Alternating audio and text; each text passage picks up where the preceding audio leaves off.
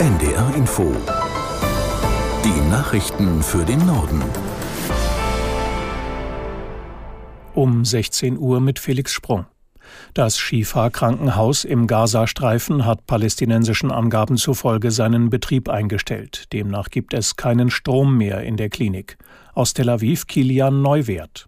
Angaben aus Gaza zufolge rückte das israelische Militär weiter in Richtung der Klinik vor. Israel bezichtigt die Hamas, das Schifa-Krankenhaus als Schutzschild zu missbrauchen. Unterhalb sollen sich Tunnel befinden, die Terroristen als Kommandozentrale nutzen. Das Schifa-Krankenhaus ist die größte Klinik im Gazastreifen. Bilder aus dem Inneren zeigten zuletzt Gedränge auf den Fluren zwischen Patientenbetten und Personal. In den letzten Wochen wurde die Klinik nicht nur zur Anlaufstelle für Verletzte, sondern auch für viele Menschen, die dort Schutz suchten. Inzwischen sind laut Weltgesundheitsorganisation die meisten der 36 Krankenhäuser in Gaza außer Betrieb. Die Regierungsvertreter arabischer und weiterer islamischer Staaten beraten heute bei einem Sondergipfeltreffen in Saudi-Arabien über den Gazakrieg. Der saudische Kronprinz bin Salman forderte zum Auftakt einen sofortigen Waffenstillstand. Um Stabilität in der Region zu erreichen, müssten Besatzung, Besiedlung und Belagerung beendet werden, sagte er mit Blick auf das israelische Vorgehen. Der Kronprinz forderte zugleich die Freilassung aller Geiseln und Unschuldigen. An dem Treffen nehmen auch Irans Präsident Raisi, Syriens Machthaber Assad und Palästinenser Präsident Abbas teil.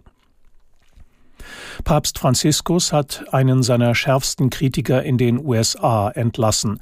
Joseph Strickland, der Bischof von Tyler in Texas, wurde seines Amtes enthoben. Aus Rom Lisa Weiß.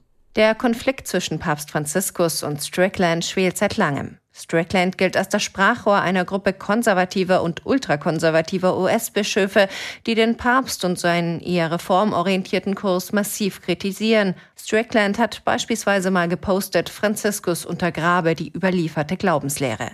Ein aktueller Synodenbericht, der unter anderem zu einer Diskussion über die Rolle von Frauen in der Kirche oder über verheiratete Priester einlädt, verbreitet seiner Meinung nach eine böse und falsche Botschaft.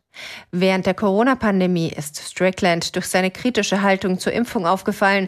Er hat sich an einem Marsch christlicher Nationalisten im Vorfeld des Sturms auf das Kapitol zum Ende der Amtszeit von Donald Trump beteiligt. Auf den Gipfeln im Harz ist der erste Schnee gefallen. Die Tourismusverbände melden eine dünne Schneeschicht zum Beispiel auf dem Wurmberg in Braunlage und auf dem Brocken, dem höchsten Berg im Harz. Auch andere Mittelgebirgsgipfel in Deutschland melden die ersten Flocken.